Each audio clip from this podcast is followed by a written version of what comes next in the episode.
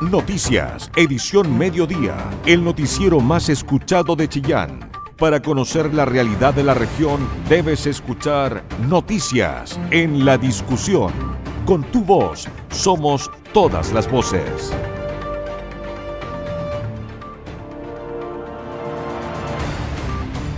Muy buenas tardes, bienvenidos a este resumen de noticias vespertina aquí en su radio La Discusión en esta jornada de día lunes 8 de agosto de este año 2022. Estas son las informaciones.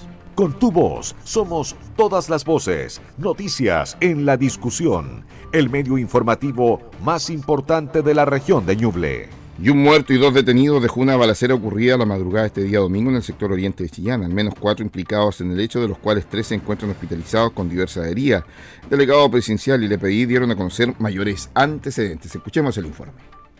Ayer por la madrugada, en el sector oriente de la ciudad de Chillán, una persona resultó fallecida tras disparos desarrollados en una casa habitación. Hay dos personas detenidas. Pasemos a escuchar en primer término al delegado presidencial, Claudio Ferrada. Eh, bueno, lamentamos profundamente el fallecimiento de una persona, eh, sobre todo en circunstancias eh, lamentables, pero queremos ser muy enfáticos queremos ser muy fuertes con el, con el mensaje, eh, que estamos eh, trabajando profundamente con las policías para, primero, materia de prevención de los delitos y segundo también para el combate efectivo de los, de los delitos que se cometen en la región.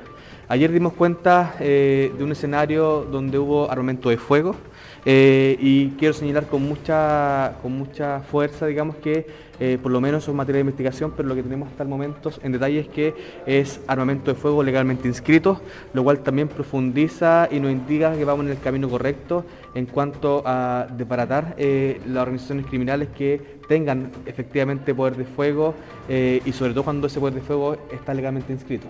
Y ese ha sido el mandato del presidente, eh, por eso vamos a insistir en el programa Menos Armas, Más Seguridad, en el cual estamos haciendo un llamado a la población de manera voluntaria para que entregue también el armamento de fuego y que este armamento de fuego no caiga eh, posteriormente en manos de delincuentes, donde tengamos que lamentar profundamente la muerte de ciudadanos y ciudadanas chilenas. sin prejuicio de eso, ya las personas que eh, se encuentran monitoreadas y establecidas por, el, por las policías, están eh, justamente detenidas. Hoy pasan a control de detención eh, y van a ser formalizadas en el transcurso de la, hora, primero por homicidio y por homicidio frustrado. El jefe de la Brigada de Homicidio, subprefecto Luis Garrido Aravena.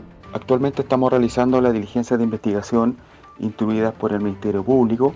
Concurrió un equipo de detectives de la Brigada de Homicidio Chillán junto a nuestros peritos del Laboratorio de Criminalística a la escena del crimen, la cual corresponde a un domicilio ubicado en la población Los Volcanes de esta ciudad, donde en horas de la noche y madrugada de hoy se estaba desarrollando un compartir, una fiesta entre varias personas y por causas que actualmente son materia de investigación, se produce una riña donde interactuaron varias personas con el uso de armas de fuego, intercambio de disparos resultando lesionadas cuatro personas, de los cuales tres son hombres y una mujer, falleciendo uno de los hombres en el mismo lugar, donde se recabaron declaraciones de testigo, el levantamiento de evidencias hematológicas y balísticas para los peritajes respectivos. Respecto del resto de la persona involucrada en el caso de la mujer, actualmente se mantiene con riesgo vital internada en el hospital de Herminda Martín de esta ciudad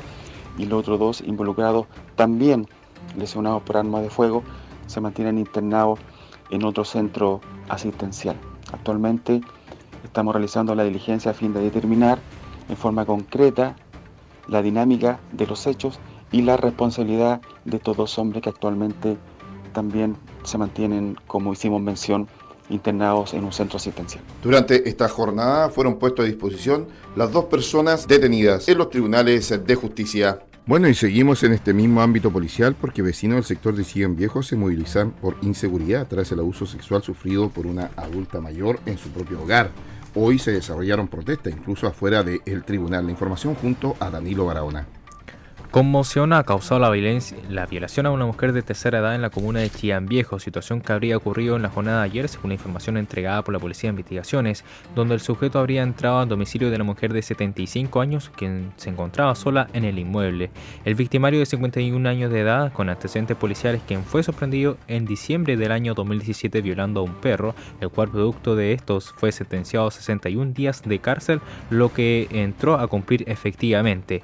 Esta vez el sujeto tocó una mujer de 76 años, de 75 bien digo, con una tijera donde posteriormente habría sido abusada sexualmente. El jefe de la Brigada de Investigaciones de Delitos Sexuales, su prefecto Romy Lara, dio a conocer detalles sobre el procedimiento policial, el cual acabó con la detención del único acusado. Detective de la Brigada Investigadora de Delitos Sexuales Chillán, en virtud de denuncia por el delito de violación de mayor de 14 años, ponen a disposición del juzgado de garantía de esta ciudad a una persona adulta de sexo masculino de 51 años de edad con antecedentes policiales, donde la víctima corresponde a una persona de sexo femenino de 75 años de edad. Luego del trabajo investigativo realizado durante la madrugada del día domingo, se logró establecer la efectividad de la denuncia y reunir los medios de comprobación necesarios para proceder a individualizar al imputado y proceder a su detención en situación de flagrancia. Los antecedentes fueron puestos en conocimiento del Ministerio Público para ser expuestos en la respectiva audiencia de control de detención. En tanto, durante la jornada de la mañana conversamos con Valesca Robles, vecina de la víctima, quien comentó que el sujeto de 51 años ya tenía antecedentes, inclusive habría incurrido en la zoofilia, por lo cual exige una pena justa para evitar nuevos casos de violación. Estamos esperando la formalización de este personaje eh, porque este es un caso que pudo haberse evitado porque este joven o este delincuente desgraciado la clave de la sociedad, él tenía una condena por violación anteriormente a un animal en el 2018. Él había sido pillado infragante violando a un perrito y no a uno, sino que esto ya lo venía haciendo que sabe cuánto tiempo más y hoy le tocó a un adulto mayor, mañana le puede tocar a una niña, a un bebé, a un hombre, a un adulto, no, a mí, a cualquiera. Entonces, es algo que hay que formar un precedente en la justicia para que haya una pena justa, una pena que sea que sea drástica, porque no necesitamos que salgan en libertad, eh, o que pasen por demente, o se hagan pasar por locos, porque aquí hay, hay un hecho que fue premeditado. Él esperó que la abuelita estuviera sola para atacarla porque tuvo tiempo para todo. De igual manera, Valesca Robles hacen llamado a unirse también a la justicia, que la justicia se endurezca, aumentando los años de pena de cárcel. Imagínate, que lo que pasó fue grave y lo que iba a haber pasado cualquiera pasó en Chillán. Y así como hay tantos casos de violadores que están en todo el, en todo el territorio, o sea, en todos lados hay violadores y, si no nos juntamos, no nos unimos, no hacemos algo, va a seguir pasando esto, van a seguir habiendo violadores porque las penas deberían ser eh, eh, más largas, debería ser algo que, forme, como te digo yo, un precedente, algo que quede una instancia que ya eh, le dieron, no sé, 15 años, 20 años, 30 años Cabe mencionar que en el año 2017, cuando el sujeto fue sorprendido violando a un can, un dirigente de la Fundación Amenalista Miau, Alexis Pinto, manifestaba que es preocupante que después de tantos delitos y con este antecedente de violación, el sujeto quede libre, porque existe un riesgo para la población también. Información veraz, con periodistas de verdad, noticias en la discusión. Bueno, y a partir de este día de hoy comienza la sexta ronda de talleres participativos del plano regulador comunal en Pinto, el que de ser aprobado por el Consejo Municipal se va a convertir en el primero de la historia de la comuna. La ocasión, personal municipal en conjunto con representantes de la empresa licitada para este diseño, Infracon Limitada, han realizado un total de seis exposiciones en las localidades de Recinto 2, Pinto 2, Las Trancas y El Rosal, con el objetivo de poder dar a conocer públicamente las propuestas del anteproyecto avanzado del plan regulador de la comuna de Pinto. Esto correspondiente a la tercera de las cinco etapas del proceso, el que va a concluir con la aprobación del diseño por parte del Consejo Municipal como ha ocurrido en todas las rondas participativas anteriores y que se vienen desarrollando desde el año 2020, se espera que en esta oportunidad los vecinos y asistentes en general puedan hacer presentar sus inquietudes, críticas y sugerencias, considerando que algunos residentes, especialmente de las zonas más turísticas, han acusado no haber sido lo suficientemente informados respecto del proceso, asunto que fue contradicho por la municipalidad. De todas formas, el mes pasado y ante las quejas del municipio que ha debido organizar dos reuniones explicativas extraordinarias a las que según el alcalde Manuel Guzmán vino mucho menos gente que la que se quejó, la principal novedad en esta jornada es el compromiso del cuerpo de concejales de asistir a las citas para poder absorber la mayor cantidad de información posible y poder dar respuesta a los vecinos que no tienen mayor acceso a estos talleres de participación. Con tu voz somos todas las voces, noticias en la discusión, el medio informativo más importante de la región de Ñuble. Bueno, y cambiamos de tema porque este miércoles se van a iniciar las postulaciones para los establecimientos educacionales de Ñuble. 117 son los recintos que abrirán su proceso de matrícula para el próximo año. Postulantes podrán realizar el trámite online hasta el próximo 7 de septiembre. Escuchemos el informe. Y desde este 10 de agosto y hasta el próximo 7 de septiembre se llevará a efecto la instancia para la postulación al proceso de admisión escolar año 2023. Recordemos que para hoy matricular a un niño desde kinder o prekinder hacia adelante se debe postular a través del Ministerio de Educación. Así lo dio a conocer Camila Ramírez, encargada del proceso. Entre el 10 de agosto y el 7 de septiembre es el periodo de postulación principal del Sistema de Admisión Escolar 2023. Desde el año 2016, el Ministerio de Educación ha puesto a disposición de las familias una plataforma web para que los apoderados y apoderadas puedan postular a todos los establecimientos del país que reciben financiamiento del Estado.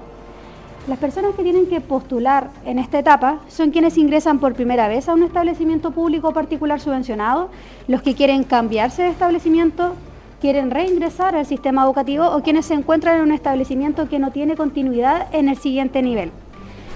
Actualmente ya se encuentran algunos procesos abiertos para que las familias puedan realizar.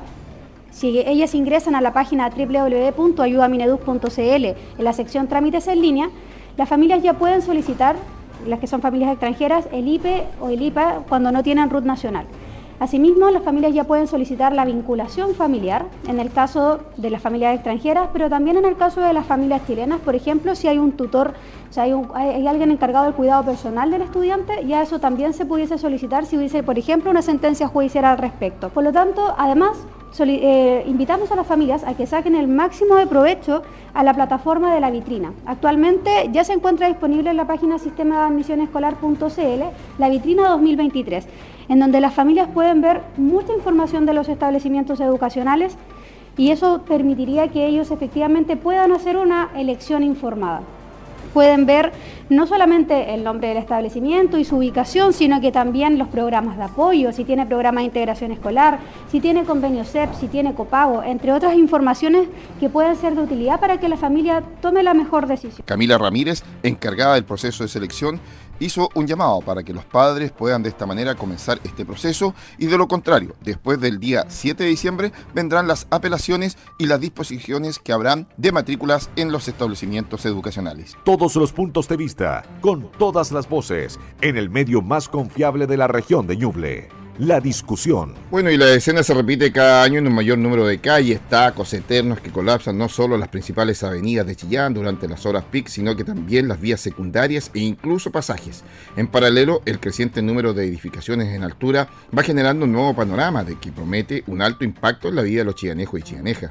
Aunque el diagnóstico respecto a la necesidad de armonizar el crecimiento de la capital regional es coincidente entre las autoridades y expertos, las medidas concretas son pocas e insuficientes. Así lo cree también Celso Monsalve, presidente del Colegio de Arquitectos de Ñuble, quien tiene una visión crítica sobre el inorgánico crecimiento urbano de Chillán.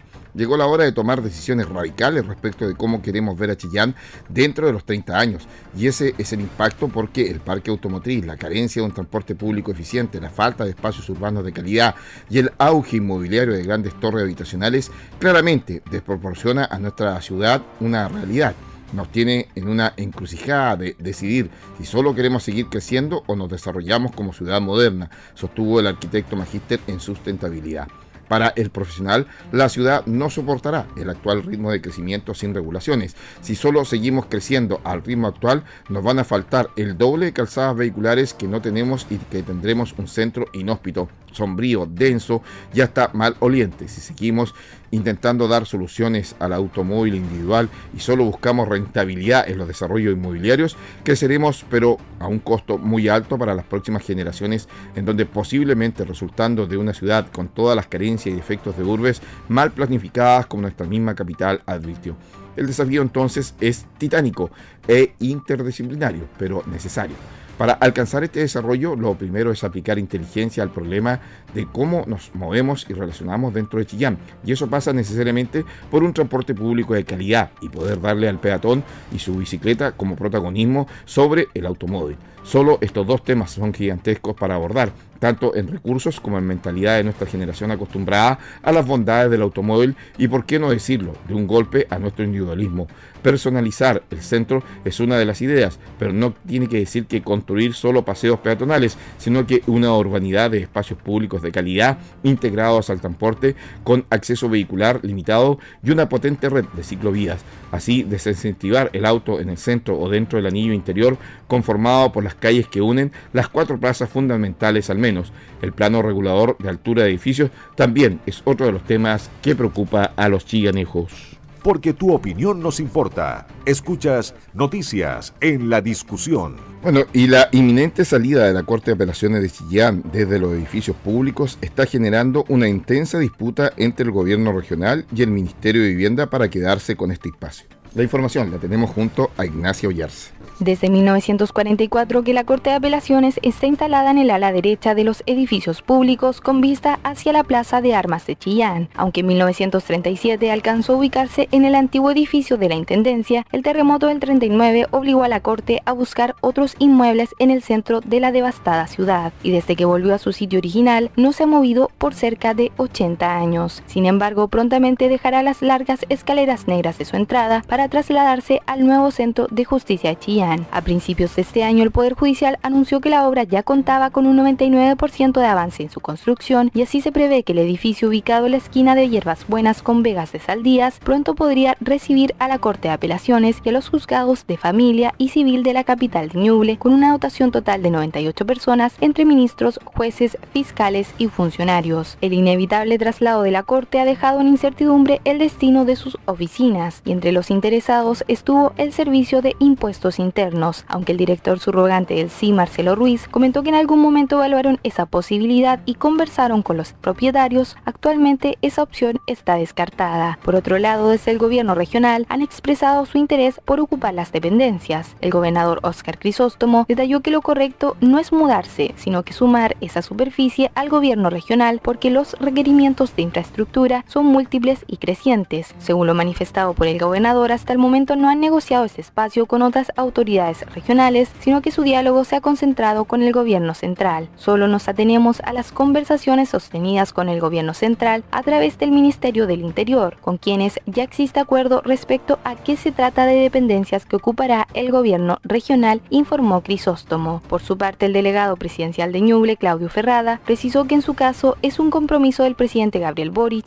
el de entregar los edificios de las delegaciones presidenciales a los gobiernos regionales y Ñuble no es la excepción. Pese al interés de la gobernación, las dependencias que ocupa actualmente la Corte de Apelaciones todavía le pertenecen a Selvio Bio Bio, ya que no se ha completado la solicitud de traspaso a los representantes del Servicio de Vivienda y Urbanismo en Ñuble. Sin embargo, desde la Seremi Mimbu detallaron que al pertenecer al mismo ministerio, serán ellos los encargados de decidir el uso final del espacio. Así lo detalló el Seremi del Mimbu, Antonio de, de, de este ministerio, nosotros vamos a determinar qué destino le vamos a le vamos a dar. Hay que dejar claro que tenemos necesidad de espacio, tanto la Ceremi que hoy día está arrendando un, espacio privado, como también el Servio y, su cantidad de unidades que están hoy día eh, creciendo producto de, la instalación de, la nueva región y la dirección regional del mismo. Lo que nos queda claro es que va a ser parte de las dependencias que, ocuparemos nosotros como Ceremi o el, o el mismo Servio. Esta situación mantiene todavía en la incertidumbre de lo que se convertirán finalmente las oficinas de la Corte de Apelaciones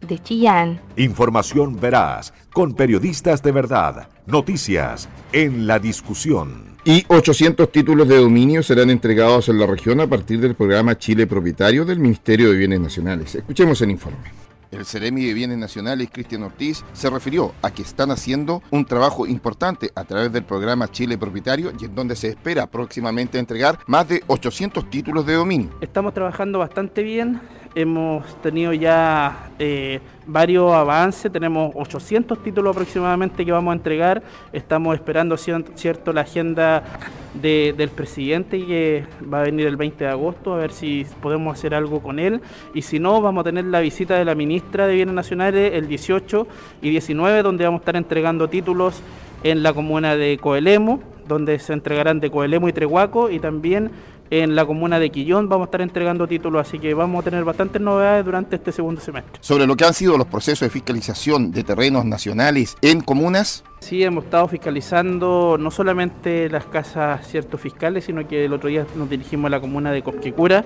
a fiscalizar un terreno que tenemos ahí y que había sido tomado por más de 13 personas, eh, de las cuales solo tres están viviendo en el sector y las otras son personas que son de otras comunas y de otra región incluso. Estamos hablando de Alcahuano, Coronel, que vienen, instalan unas ranchitas y eh, toman posesión del bien, cierran con cerco, entonces nos dirigimos allá con la delegación presidencial de Itata, con carabineros, eh, informamos esto a nuestros abogados y ya estamos viendo todos los temas legales, ¿cierto?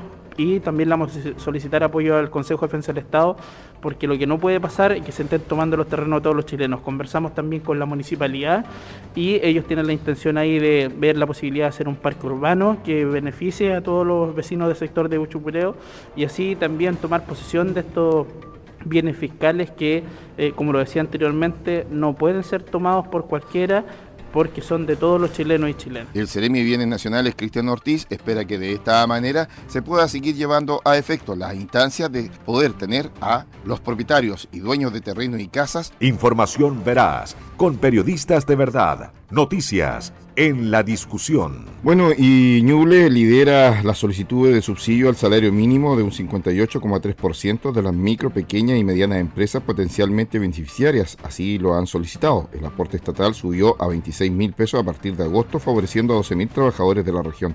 La información la tenemos junto a Roberto Fernández. La región de Ñuble lidera hasta la fecha las solicitudes de subsidio al salario mínimo en el país un beneficio que está contemplado en la Ley 21.456, publicada el 26 de mayo pasado, que tiene como objetivo central entregar apoyo a las empresas de menor tamaño para que puedan pagar el nuevo salario mínimo si cuentan con las condiciones establecidas en la normativa, pero también aplica a cooperativas, personas jurídicas sin fines de lucro y comunidades.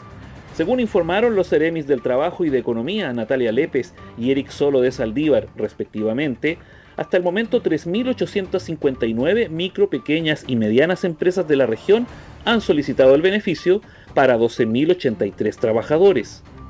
Lepes precisó que en la región son 6.624 las empresas potencialmente beneficiarias y un total de 19.022 trabajadores que pueden optar al subsidio, vale decir un 58,3% de las MIPIMES ha hecho la solicitud en el sitio web del Servicio de Impuestos Internos hasta la fecha.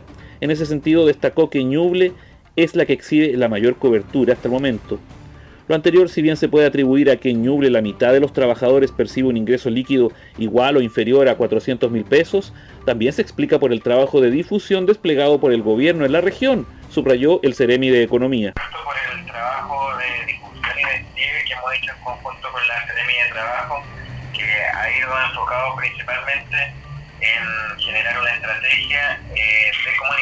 Con las principales MIPIMES de la región. Eh, nosotros tenemos constituidas mesas de trabajo, por ejemplo, una de ellas es la Mesa Regional de MIPIMES, en donde se concentran eh, gremios y empresarios de las 21 comunas. Aparte, tenemos canales de difusión directos con ellos. Entonces, justamente, todos los beneficios eh, del Estado que estamos promoviendo y que estamos impulsando como gobierno, eh, justamente van en, la estrategia de poder llegar y comunicar directamente a nuestra empresa. Por su parte, la Ceremi Natalia Lépez explicó que a partir de agosto comenzó la implementación de la segunda etapa del aumento del salario mínimo a 400 mil pesos, con un subsidio que también se incrementa a 26 mil pesos.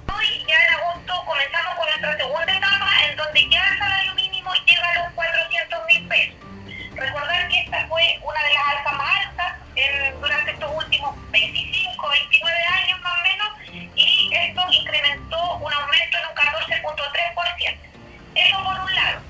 También recordar que aún así eh, hay, una, hay un compromiso de gobierno, nuestro presidente Gabriel Boric ha sido enfático en que aquí, a que termine su mandato, el salario mínimo debe estar por lo menos en 500 mil pesos. Lepes también recordó que si la inflación acumulada del año supera el 7% calculado a diciembre de 2022, en enero próximo el sueldo mínimo subirá a 410 mil pesos con un subsidio de 32 mil pesos, lo que a la luz de la variación del IPC en lo que va del presente año es un escenario altamente probable. En ese sentido, la Seremi del Trabajo manifestó que seguirán trabajando en la difusión de este beneficio. Eh,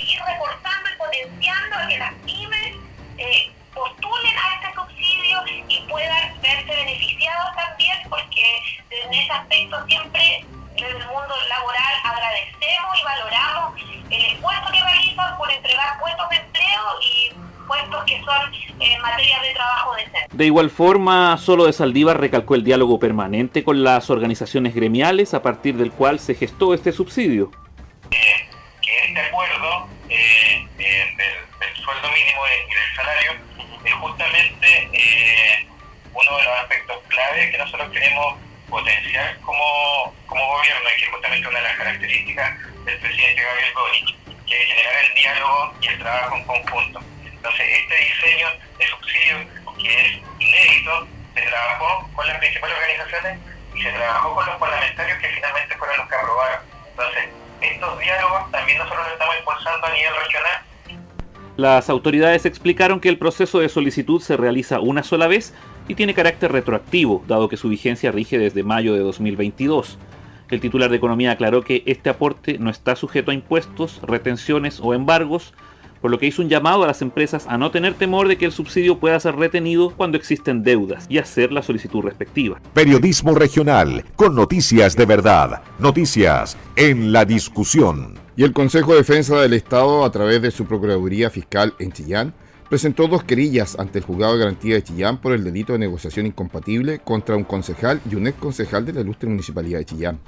La primera acción del Consejo de Defensa de Estado se dirige contra el actual concejal de la Municipalidad de Chillán, Patricio Huelve García, quien en el ejercicio de sus funciones y no obstante su parentesco con el accionista principal de la sociedad denominada Consorcio Hotelero El Roble SPAP, no se obtuvo ni se inhabilitó en las votaciones realizadas durante varias sesiones del Consejo Municipal en donde se definió la renovación de la patente de alcoholes del Hotel Quinchamalí establecimiento que es explotado por, comercialmente por el consorcio hotelero de su sobrino y que a su vez opera en un inmueble que pertenece al señor Patricio Huepe García, según señala la denuncia dada a conocer por el Consejo de Defensa del Estado.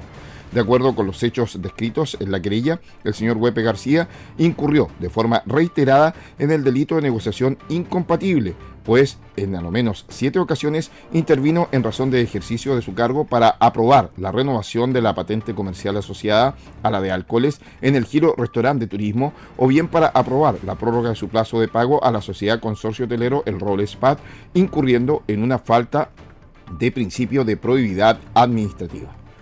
En la segunda querella fue presentada por el Consejo de Defensa del Estado por el delito de negociación incompatible contra el ex concejal Jorge Bacaro, que en el ejercicio de sus funciones aprobó el otorgamiento del sobre de subvenciones municipales y la adjudicación de licitaciones y la adjudicación de licitaciones públicas en favor de organizaciones comunitarias, las que tanto el ex concejal como sus familiares formaban parte del directorio o en favor de empresas de las que formaba parte o que eran representadas o con las que se encontraba relacionado comercialmente tanto el concejal como sus familias, afirmó el organismo.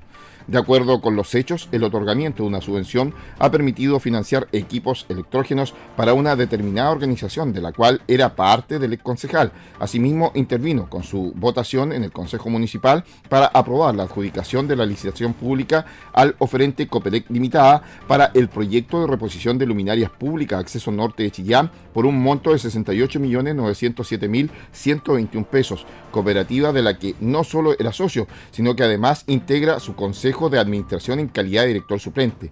Finalmente también intervino en una votación en el Consejo Municipal para aprobar la adjudicación de una licitación pública al oferente Cabrera Jovin Publicidad Limitada para la celebración de un contrato de suministro de operaciones gráficas con la Municipalidad de Chillán, pese a que se encontraba asociado comercialmente con la empresa adjudicatoria en otro tipo de contrataciones, denunció el Consejo de Defensa del Estado. Con tu voz somos todas las voces. Noticias en la discusión. El medio informativo más importante de la región de Ñuble. Y representantes políticos y expertos locales analizan los primeros días de la franja electoral para el plebiscito constitucional. La información junto a Isabel Charlín. El viernes debutó la franja electoral televisiva de cara al plebiscito constitucional del 4 de septiembre. Con el claro objetivo de captar el voto indeciso y de reafirmar las posturas, tanto el apruebo como el rechazo apelaron a situaciones cotidianas y a personajes comunes y corrientes para entregar sus mensajes, matizados estos con la presencia de líderes de partidos en el caso del apruebo y de organizaciones como Amarillos en el rechazo. A nivel local, representantes políticos analizaron esta primera entrega. Desde Socialismo Democrático, Antonio Arreagada manifestó que la franja del apruebo, a su juicio, estuvo más contundente y explicativa. La franja del apruebo fue mucho más contundente, explicativa. Mencionó contenidos concretos dentro del texto. Hizo alusión a los derechos de, de los adultos mayores, al tema y la relación entre el hombre y la naturaleza, a los derechos del empleo doméstico, ¿ya? Y, y ese es el camino que yo creo que es necesario abordar en una franja televisiva en una coyuntura como la actual. En el rechazo, en tanto, la diputada de la UDI, Marta Bravo, se refirió al sustento emocional y político de la franja del sector.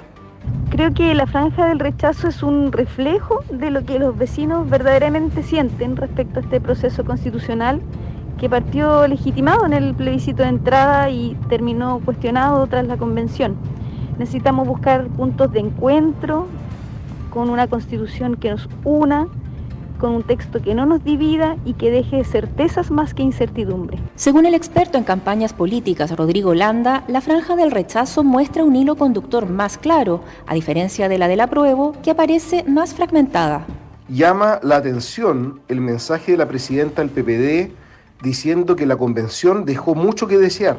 Es riesgoso, porque si bien le está hablando a quienes podrían estar por aprobar para reformar, también puede validar aún más la opción rechazo. En toda la franja del rechazo se subentiende que este es para reformar o para iniciar un nuevo proceso. Queda en evidencia la disposición a hacer cambios, lo que contribuye a un mayor nivel de seguridades. En términos de segmentación, la franja del rechazo es mucho más universal y la del apruebo muy diferenciada por públicos de interés. La experta en marketing político Paulina Pinchard, en tanto, sostuvo que en ambas franjas se privilegió lo emotivo por sobre la información. La del apruebo eh, tratan de dar argumentos, argumentos del por qué eso es así y te nombran ciertas partes de la Constitución.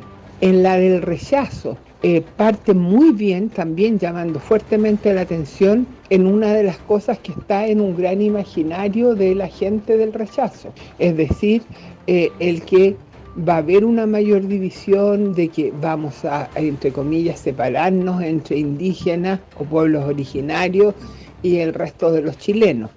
¿ya? Y eso capta mucho la atención de los del rechazo que quieren afirmar más sus posiciones. Después, dos franjas ya de la prueba y del rechazo, em, creo que ninguna de los dos, salvo en el tema del agua, donde sale la niñita en la franja de la prueba al principio, eh, se dan argumentos suficientes de lo que dice realmente la Constitución para aprobar o rechazar. Es decir, eh, no esta franja Mm, eh, responde a lo emocional y a las creencias sobre este borrador de la Constitución, más que a informar imparcialmente sobre lo que significa y las consecuencias que tiene este texto de borrador de constitución. La franja electoral televisiva se transmitirá diariamente a las 12.45 y 20.45 horas hasta el próximo primero de septiembre. Con tu voz somos todas las voces, noticias en la discusión el medio informativo más importante de la región de Ñuble. Y hasta las dependencias del SECAL emplazado en Isabel Riquelme 479 en Chillán, llegó el subdirector de la Universidad de Concepción Campo Chillán, doctor Daniel Sandoval Silva, junto al jefe de la unidad de vinculación con el medio Juan Monroy Castillo y la jefa de unidad de extensión Paulina Ceballos Garrido, quienes presenciaron la inauguración de la muestra Escala, realizada por el artista visual franco-estadounidense Justin Graham. Escala es el resultado de la residencia del artista Justin Graham en la Casa Luna en Yungay. La obra consiste en activar un edificio al final de su construcción como laboratorio fotográfico para poderlo transformar temporalmente en un aparato de documentación de sus propias herramientas de construcción. Fue realizado en el nuevo espacio del estudio Peso Bond culminado a principios del año 2022 en la región de Ñuble. Justin Graham retrató cada escalera de madera fabricada para su edificación, herramientas hechas a mano, portátiles e indispensables, pero escondidas, y esta obra final ha dado resultado. Se documentó estas piezas a la escala real de los objetos ocupando la técnica del siglo XIX del cianóptico sobre la tela en este juego de escala se ancla el diálogo entre procesos fotográficos y obra arquitectónica. Así lo explicó la artista visual Justin Graham en la siguiente instancia.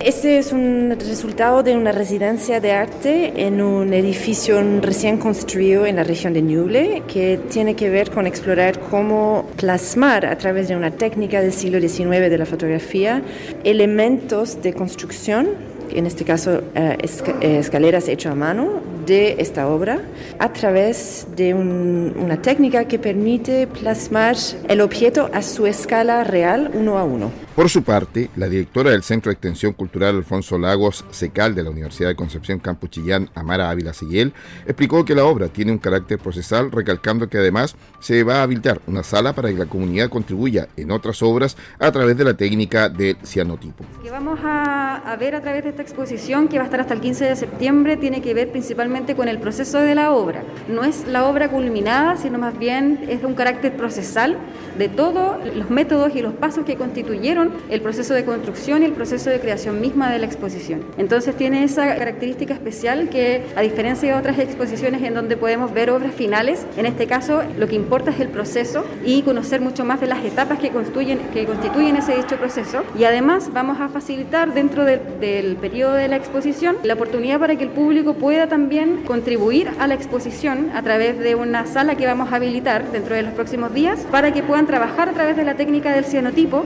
y puedan también aportar con registros de lo que les interese poder registrar. En tanto, la Seremi de la Cultura, las Artes y el Patrimonio en Ñuble, Escarre y Hidalgo Jara destacó la labor que realiza el SECAL respecto a la difusión de las actividades innovadoras en materia cultural. SECAL igual está abriendo sus puertas en forma permanente a muestras y trabajos que son de alguna manera distintos también, innovadores probablemente, pero que contribuyen porque finalmente también suman a lo que tenemos en Ñuble. El, trabajo hoy día de escala de Justin también muestra algo que en general no se ve o que tampoco nos extraño valorar lo que significa el proceso de escala y de construcción de un espacio. Cabe recalcar que la obra estará disponible en el SECAL hasta el próximo 15 de septiembre en horarios que van de lunes a viernes entre las 9 y las 13 horas, mientras que por las tardes desde las 14.30 hasta las 19 horas. La entrada es absolutamente liberada y solo deben presentar su pase de movilidad al momento de ingresar a este centro. Toda la información que te interesa. Noticias en la discusión 94.7 FM. Y el Ceremi Vivienda dio a conocer el inicio del proceso de postulaciones al subsidio DS49, los que permite a las familias que no son dueñas de una vivienda y viven en una situación de vulnerabilidad social y necesidad habitacional, comprar una vivienda construida sin deuda hipotecaria o bien integrarse a una de las iniciativas de la nómina de proyectos habitacionales del Servio en la región. Escuchemos el informe. El Ceremi de Vivienda y Urbanismo, Antonio Marchán, señaló que están próximos a hacer un importante llamado a través del DS49 en el cual solo hay que tener un ahorro previo y se es propietario de la vivienda. Sí, bueno, la bajada de postulaciones sigue eh, básicamente igual. Eh, viene un llamado de S49. Las fechas están un poco complicadas. El ministerio se ha demorado un poco en estos llamados que vienen ahora. Eh, nosotros creemos que tendría que venir el mes de agosto. Parece que está en discusiones. Parece que se va a cambiar octubre. pero apenas llegue la información, nosotros vamos a hacer la bajada adecuada para que la gente se prepare a postular, sobre todo con el tema de los ahorros. Entendiendo que la UF está más cara,